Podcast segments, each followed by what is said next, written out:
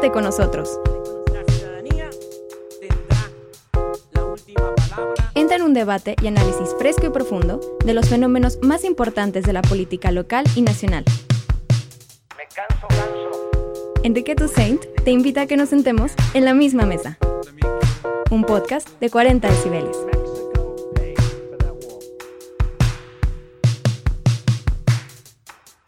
Nuestros adversarios enfocaron sus baterías básicamente a impedir que obtuviéramos la mayoría en la Cámara de Diputados, cuya facultad de esta Cámara de Diputados, facultad exclusiva, es la de aprobar el presupuesto.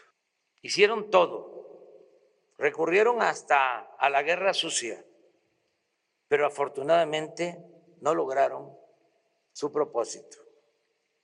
La alianza Juntos Hacemos Historia, que defiende nuestro proyecto de transformación, triunfó en 186 de los 300 distritos en disputa, en tanto que el bloque conservador obtuvo 107 y el Partido Movimiento Ciudadano 7. Si a ello se suma el reparto de plurinominales, la bancada a nuestro favor tendrá una cómoda mayoría. Los primeros reportes eh, que tenemos tienen que ver con una fuga de gas y de nitrógeno en un gasoducto eh, que con eh, lluvia, con tormenta, descargas eléctricas, explotó. Bienvenidos y bienvenidas a la misma mesa. Como siempre, con mi estimado Pepe Buendía, hacemos un balance de los temas más importantes que son noticia a nivel nacional y que, bueno, ameritan a una reflexión y entender muy bien el contexto de los temas que, que, que, todos los días llaman la atención en nuestro país. Fue capturado eh, después de una orden de aprehensión. Te acordarás de su nombre, Luis Cárdenas Palomino brazo derecho del tenebroso Genaro García Luna, y que bueno, estuvo implicado, estoy implicado en muchísimos casos controversiales, pero uno de ellos, tal vez uno de los más controversiales, el que tiene que ver con esta banda de secuestradores o presuntamente secuestradores, que es la banda del Zodíaco, involucrados también en el caso de Flogans Casé. De esto y más temas platico con Pepe. Buen día, Pepe, ¿cómo estás? Mi querido Enrique, un gusto como todos, como todas las semanas, poder platicar contigo y meternos a analizar los temas que están aquí sobre la mesa. Oye, a ver, eh, Cárdenas Palomino ya tenía muchos señalamientos, eh, eh, ha sido retratado y, ha habido muchos reportajes de investigación que delinean con mucha claridad el modus operandi de Cárdenas Palomino. Ahora fue detenido por un delito que no es menor, que tal vez es la cúspide de la corrupción, que es la tortura. Cárdenas Palomino, detenido, Pepe. Así es, totalmente. Y me gustaría empezar con una frase que tú vas a captar rapidísimo y seguramente todos los que nos están escuchando.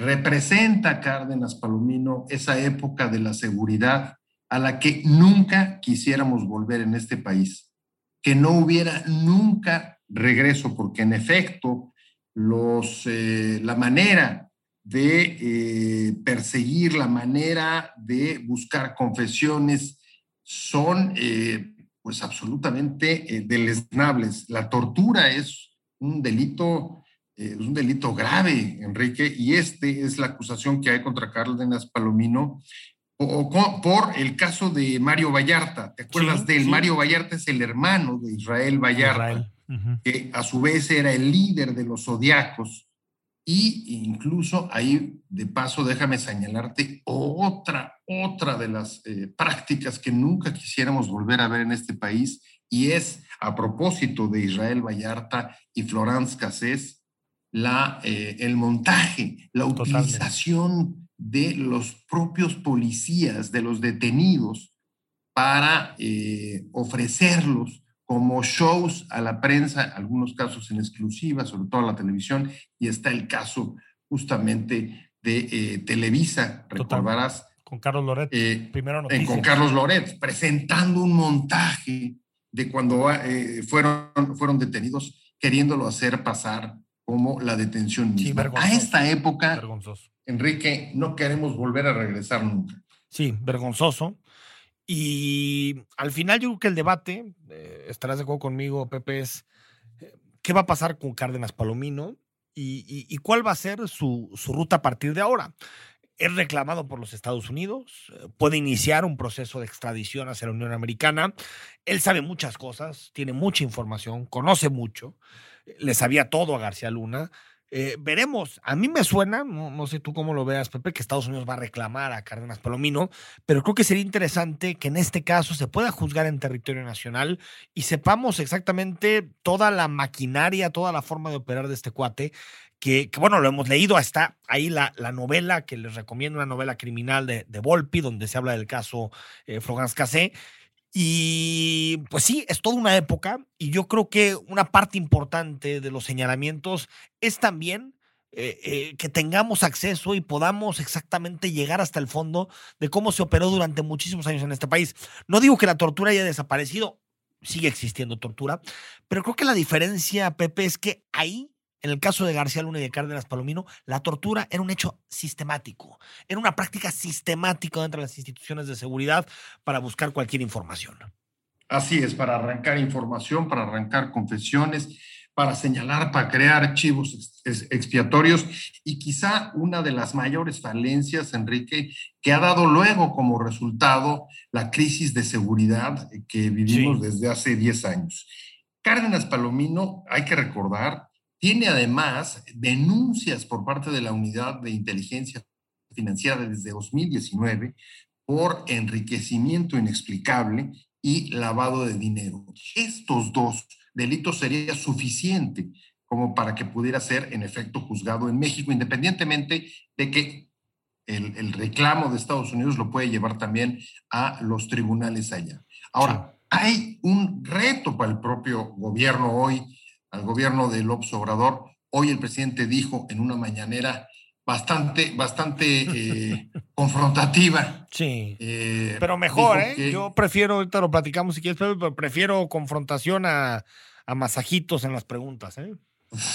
sin duda, Yo sin duda. Ahorita lo tocamos. Sí. Pero bueno, lo que dijo es, eh, la detención de Cárdenas Palomina, Palomino es una muestra clara de que no va a haber impunidad. Y entonces ahí te diría, eso es justamente lo que estamos esperando. Nosotros, creo que además todos, todos los que han asistido a las promesas de transformación y de cambio, incluso de régimen político como el que llegó el presidente López Obrador, quieren ver que eh, si algo cambie rápido, urgente y antes que nada, es la justicia, la procuración de justicia y la seguridad uno de los puntos donde creo que si hacemos un balance, el cambio no ha sido como se había prometido. Sí, mientras sea justicia seca, sino justicia selectiva o justicia con aquellos que, que, que, le convienen a la presidencia. A ver, eh, Pepe, tres años, tres años de la victoria de López Obrador, aquella contundente victoria el primero de julio de 2018. Tres años después ya es un gobierno eh, eh, eh, con desgaste, es normal, aparte ha tomado muchas decisiones. Hoy publicaba el financiero su encuesta y tiene una aprobación el presidente del 56% y está de acuerdo al, digamos, al seguimiento que hace el financiero en materia demoscópica. Está en su peor momento el presidente de la República y, a ver, de pronto es difícil hacer un análisis. Han pasado tantas cosas en tres años que es difícil hacer un, un análisis sosegado, razonable sobre, sobre lo que ha sucedido pero lo que sí podemos decir es que han sido tres años de muchísima polarización política, han sido tres años en donde no sabemos si estamos ante algo nuevo que nace o es más o menos lo mismo viejo que hemos enfrentado en este país. Es decir, no sabemos si estamos frente a una transformación o simplemente el mismo régimen que, que, que, se niega a morir, ¿no? Bueno, la verdad es que... Eh, el, hacer el balance, en efecto, creo que no es fácil. No es fácil por lo que acabas de decir, porque ha sido tal los discursos, digamos, radicales, la polarización, que encontrar un punto de equilibrio más allá o que logre deshacerse de la propaganda de uno y de otro lado, sí, es difícil. No es una cuestión, no es una cuestión fácil. Sin embargo, yo creo que sí podríamos eh, comenzar con una pregunta y te diría, a ver, el presidente llega en 2018 con una crítica durísima que incluso hoy permanece, lo vimos en, el discurso sobre seguridad, diciendo eh, la, violencia que persiste en el país es que heredamos un fruto prohibido, un podrido, perdóname. Bueno, eh, esa promesa con la que llegó, hoy tenemos un país muy distinto, incluso ofreciendo un cambio de régimen, o sea, no poca cosa, un cambio de régimen. Eh, hoy tenemos un país muy distinto al que existía en 2018. Sí, no y en qué. ¿En dónde? ¿En dónde tú ves eh, cosas distintas en el país? A ver, eh, yo empezaría diciendo, si nos vamos a los grandes temas nacionales, yo reprobaría a esta administración en seguridad y en corrupción, en ambas.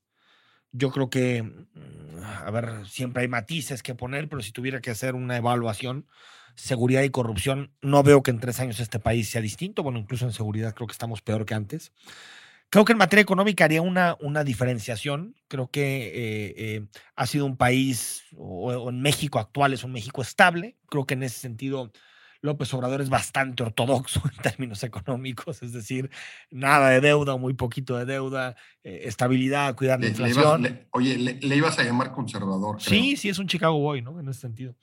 Y, la verdad, sí, a ver, yo creo que él siempre es de esta idea, ¿no? De, no hay que gastar más, no hay que endeudar al país, bueno, una izquierda muy extraña. Y eh, eh, por esa parte, yo creo que estabilidad que permite un poquito que en este momento, en un contexto latinoamericano muy complejo, México no se vea tan mal como otros países, Brasil, Perú, por ejemplo. Creo que el país ha dado buenos avances en materia salarial porque eh, eh, este gobierno le ha dado importancia que se revaloricen los salarios, cosa que me parece positiva. Pero dentro de todo, Pepe, la economía no crece, no crece. Y, por el contrario, yo creo que va a estar difícil que lleguemos antes de 2023 a niveles del PIB eh, del sexenio de, Enrique Peña Nieto. Y por último, dentro de toda esta evaluación, yo creo que nuestra democracia eh, no ha sido un gobierno especialmente proclive a cultivar la democracia. Eh, no, no, no, te digo que no lo estemos. Y también cuando se dice, es que la democracia en México está muriendo, pues cuando ves ejercicios como los de hoy de la mañanera de Jorge Ramos, dices, bueno, eh, hay, hay algunas tentaciones que tiene el presidente y que tiene su partido político, sus mayorías, pero realmente pues seguimos viviendo en la misma democracia frágil, incipiente que más o menos teníamos hace algunos años. Por lo tanto, no es que lo vea ya como un destructor de la democracia actual, pero tampoco lo veo como alguien que, que, le guste o que coseche el pluralismo, digamos, ¿no? Mira, vamos, déjame poner algunos ejemplos para tratar de aterrizar la idea. A ver, el presidente, eh, tenemos, a ver, si, si, empezáramos por la parte política, tenemos uno de los presidentes más fuertes que hayamos tenido pues, casi en medio siglo. Desde Salinas, yo creo. Sí, te diría, en buena medida por las urnas. Fueron las urnas las que dieron Ese, eh, esa fuerza y ese, poder al presidente en 2018. A partir de, de, eso, creo que lo que se ha generado con ese poder ha sido sobre todo una gran capacidad de generar esperanzas, discursos, símbolos de cambio que en muchos de los casos no parecen aterrizar en la realidad y no estaría seguro, incluso me atrevería a ponerlo sobre la mesa, que esté en marcha un cambio de régimen, como él ha estado diciendo desde, desde el principio de su administración. No, no. Déjame darte un ejemplo. Por ejemplo, el, el, el, asunto de la seguridad. Si él dice, a ver, sí hemos dado un vuelco total a la seguridad, porque antes el Estado era el principal violador de los derechos humanos. Lo acaba de decir y no es poca cosa, ¿eh? Acusar al Estado mexicano de ser el violador de los derechos humanos y decía, y la seguridad está en manos de la delincuencia. Bueno, son discursos radicales, son frases muy, muy potentes en los hechos. En los hechos, en los tres primeros años del sexenio no se han reducido los homicidios. Ha tenido que acabar reconociendo que hay, que hay eh, eh, eh, un problema con ellos, que es difícil reducir su crecimiento y dice, a lo más que hemos logrado es un poco contenerlos. Eh, decía, perdón, Pepe, hablando, Pepe, perdón. de lo que decías, perdón, eh, la semana pasada en, este informe, eh, López Obrador básicamente lo que dijo es, estoy contento porque no se han generado nuevos cárteles. eso, eso fue, digamos, lo que más podía presentar en materia de seguridad. Yo creo que hasta él personalmente cuando habla de este tema, se nota que él mismo sabe que ha quedado mucho de ver. A ver, entonces podríamos decir, eh, este, este, este cambio, esta promesa de cambio de régimen, eh, lo que tenemos que esperar de ella es que no nos vaya peor que antes. Ese sería el sueño, porque si ese es el sueño, sería una promesa bastante eh, limitada. Se, quedaría, se quedaría, digamos, a la mitad incluso de una promesa misma, ¿no? Porque que, tú prometes algo mejor generalmente, es por menos lo que uno entiende. No, no, oigan, vamos a hacer esto porque si no, es, podemos caer en una peor debacle. Sí, que, que a ver, e, en ese sentido es diferenciar régimen y gobierno, que el presidente las mezcla eh, eh, sistemáticamente y los mezcla también a su antojo. Una cosa es gobernar bien o gobernar mal, que eso cada quien tendrá su opinión sobre, sobre el presidente López Obrador. A mí me parece que en general ha sido mal, que ha sido malo su gobierno. Pero cambio de régimen significa cambiar de forma profunda las reglas, la forma de entender la política, la distribución de poder y eso verdaderamente, Pepe, no ha pasado. Es decir, eh, los grandes empresarios de este país que controlan siguen siendo los grandes empresarios, los que tienen el dinero. El narco sigue teniendo el poder y el peso que tenía. El sistema de partidos se sigue definiendo más o menos de la misma manera. El sistema federal sigue siendo, eh, quitando un par de gobernadores, un gran besamanos del presidente de la República ya cuando nos podemos saber ya lo estructural, olvídate de si gobierna bien o mal, que cada quien tendrá su opinión. Pero en términos de régimen, régimen, un sistema de reglas que va a perdurar en el tiempo, Pepe, yo realmente no veo ninguna alteración más allá de lo discursivo. Y esto te lo vinculo para que también me des tu opinión con el tema de, de, de la verdad, o sea, de que el presidente, creo que también metido en todo este debate, pues empieza a construir su régimen de posverdad, que sí es un régimen de posverdad, de decir, a ver, como en la práctica los ciudadanos pueden empezar a ver que no hay demasiados resultados, el bolsillo no está mejor, eh, la seguridad tampoco, pues vamos quedando todos estos elementos para decir que la prensa miente y que nos pinta una realidad que no existe. A mí me parece que la falta de resultados está muy vinculado a este nuevo mentirómetro y a este ministerio de la verdad del presidente. A ver, coincido, Enrique si nos preguntáramos tranquilos, serenamente, de manera fría, ¿existe un México de antes y existe un México de después de 2018 con López Obrador? Yo coincidiría contigo, no, no lo estoy viendo en general en términos de cambio de régimen. ¿Por qué? Porque si en efecto la misma clase empresarial es la que sigue detentando eh, la parte más importante, digamos, la, de, la economía. Los mismos apellidos que hemos conocido en los últimos 30 años siguen ahí. Incluso, pues ahí está Slim, ¿no? Mira, ahí está incluso eh, como protagonista ahora de la línea 12, pero también la clase política siguen siendo más o menos los mismos con algunas excepciones y con algunos nombres eh, eh, distintos.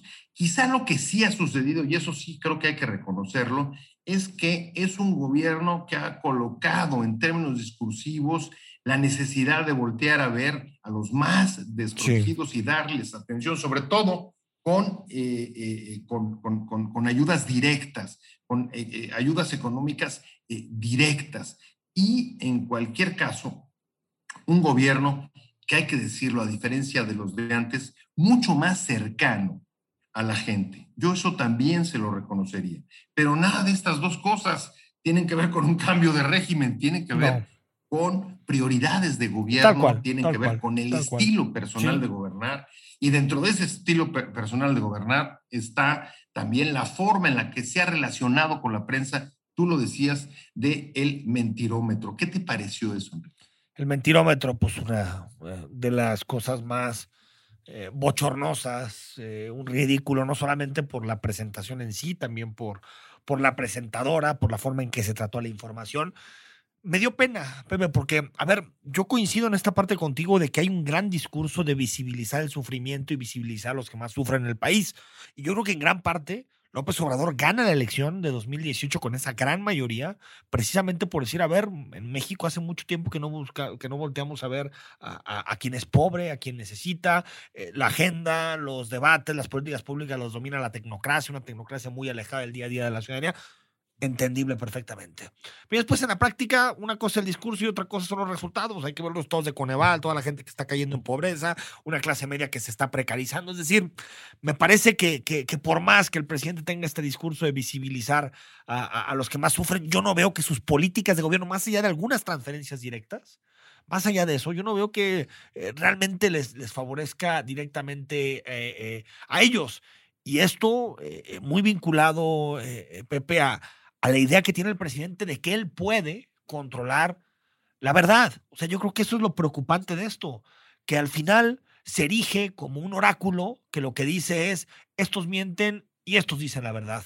Pero este tipo de ejercicio, Pepe, lo único que busca es, uno, controlar la verdad, dos, seguir amenazando y seguir señalando a los periodistas, cuando tú y yo sabemos que la gran parte de los periodistas de este país chambean en condiciones precarias, con dificultades, y su único compromiso es con la verdad y con hacer reportajes de calidad para la ciudadanía. Entonces me parece que este tipo de ejercicio solo demuestra que el presidente está extraviado, que en lugar de pasar horas en la mañanera criticando el trabajo de los periodistas, debería pasar horas eh, eh, dedicado a resolver los problemas del país. Yo creo que seríamos un país muy distinto. ¿eh? Y comenzando, Enrique, por, el propio problema que tienen los periodistas con la violencia, porque por un lado la crítica es de rastreros, corruptos, etcétera, pero poco ha hecho el gobierno, por ejemplo, con la violencia contra los periodistas que nos sitúa en uno de los países más mortíferos para el ejercicio del trabajo. Pero creo que de, las, em, de los recursos para desviar la atención, para poner la agenda, para, para, para, eh, discutir cosas que él quiere y eh, silenciar de las que no quiere hablar, sí hay una lógica eh, que es dominante, Enrique, y es, en efecto, podemos decir que una de las cosas donde se ha dado el cambio ha sido en el discurso. El discurso radical del presidente necesita justamente de controlar la narrativa y controlar la discusión pública porque eh, con frecuencia es lo único, el único recurso con el que ha contado para tratar de dominar a la realidad. Y cuando hay sectores, en este caso, por ejemplo, los periodistas, algunos medios, que eh, están generando datos de la realidad que no coinciden con su discurso, los ve como una especie de eso, de, enemigos, porque están disputando la explicación de, la realidad, de los hechos, y eh, eso le pega justo, justo en el centro, digamos, de la legitimidad de su discurso. Yo creo que sus estrategas, además de él, Enrique, tienen muy presente el papel que jugaron justamente los periodistas en la deslegitimación del autoritarismo en los noventas y luego con los, últimos, con los gobiernos de la alternancia, con las denuncias de corrupción, no te vayas muy lejos, al sexenio de Peña. De Peña. Esas, pues esas investigaciones que, nos permitieron saber de la Casa Blanca, que nos permitieron que saber el presidente celebraba. la corrupción de Borges y que el presidente celebraba. Bueno, esa, justamente ese trabajo fue el que estuvo en buena parte detrás de la debacle del PRI de Peña Nieto en 2018 y de su triunfo. Por eso, la atención que pone como un asunto estratégico, confrontar con la prensa y no permitir que le dispute el monopolio del discurso. Y, vamos, ya para despedirte, Pepe, que se nos fue rapidísimo el tiempo. De tanto se nos fue rapidísimo, nos pero, tiempo, Enrique. Pero fíjate que, que hay un elemento que, que, tenemos que tener muy presente y que está sucediendo en muchas sociedades y es, eh, llega un momento en el cual el discurso del, del, del poder, el discurso del gobierno es, a ver, esto es un asunto de opinión, de ópticas, esto es un asunto de cómo lo ve cada quien, ¿no? Digamos, una especie como de relativismo informativo, eh, que parece que los seguidores del presidente creen una realidad, los que critican al presidente creen otra realidad por completo y nos ponemos en una situación que es muy peligrosa para la democracia porque ni siquiera admitimos una cancha común sobre la cual podemos discutir con base en datos, con base en información, con base en logros, con base en errores, con base en lo que sea, pero admitir la realidad. Y no admitirla nos puede llevar a un terreno muy fangoso, muy difícil de salir, porque eh, cada, de acuerdo a tu ideología, de acuerdo a tu forma de entender el mundo, de acuerdo a si comulgas o no con el presidente, lees algunos medios, ves algunos programas, escuchas algunos programas de radio, y eso nos puede llevar a, a, a, a cosas, digamos, como a la institucionalización de tengo otros datos. Se institucionaliza, es tengo otros datos. Pues, oye, presidente, si le están diciendo que es así, así, así, no, pues yo tengo otros datos, y ya, no tienes ni que decir nada, pero pero dentro de los simpatizantes de López Obrador queda la idea de no, no, no, la verdad sigue estando de nuestro lado. Me parece que a pesar de todo esto, quienes ejercemos todos los días el trabajo de opinión, el trabajo de escribir, el trabajo de buscar respuestas, tenemos que dejar de lado este tipo de señalamientos de López Obrador y seguir con la chamba, porque es lo único. Lo demás va a ser montarte y seguir en el juego sucio del presidente, que lo que busca es decir, ya ven, todos los periodistas son mentirosos. Yo partiría de preguntar a ese respecto, Enrique, ¿ha mejorado la discusión pública? ¿Tenemos más instrumentos para construir consensos sobre los asuntos comunes?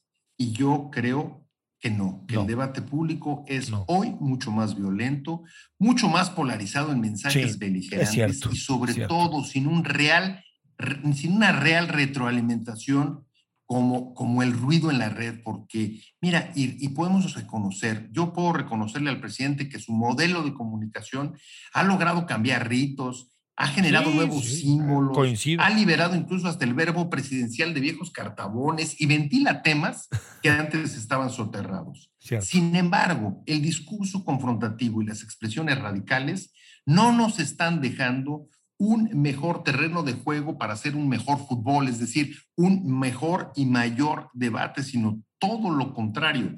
Estamos oscureciendo los espacios donde tendríamos que estar justamente intercambiando argumentos, puntos de vista y criticando, sí, por supuesto que criticando y cuestionando, porque eso es justamente la labor que eh, tienen que hacer eh, los periodistas, que dicho sea de paso, y ahí creo que también podemos coincidir, esta puede ser una oportunidad, Enrique, para la prensa, para avanzar mucho más en su propia transformación, de autonomía. modelos y su autonomía. de negocio que han sido justamente los que han eh, prolijado sus falencias y sus debilitamientos como por ejemplo la publicidad oficial. Y ahí está un dato que esta, no nos la puede rebatir el presidente.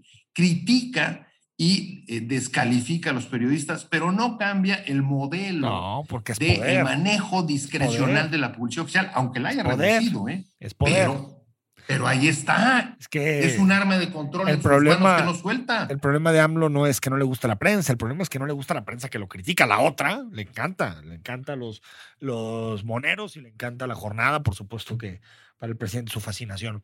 Querido Pepe, un abrazo. Retomamos la siguiente semana a ver si también lo hacemos el tema medioambiental, que se nos fue el asunto, que fue aparte, no solo debate lo que sucedió en, en, aguas mexicanas, no solo en México, sino en el mundo. La fotografía, pues es una de las fotografías del año, ¿no? Lo que pasó en el Golfo de México.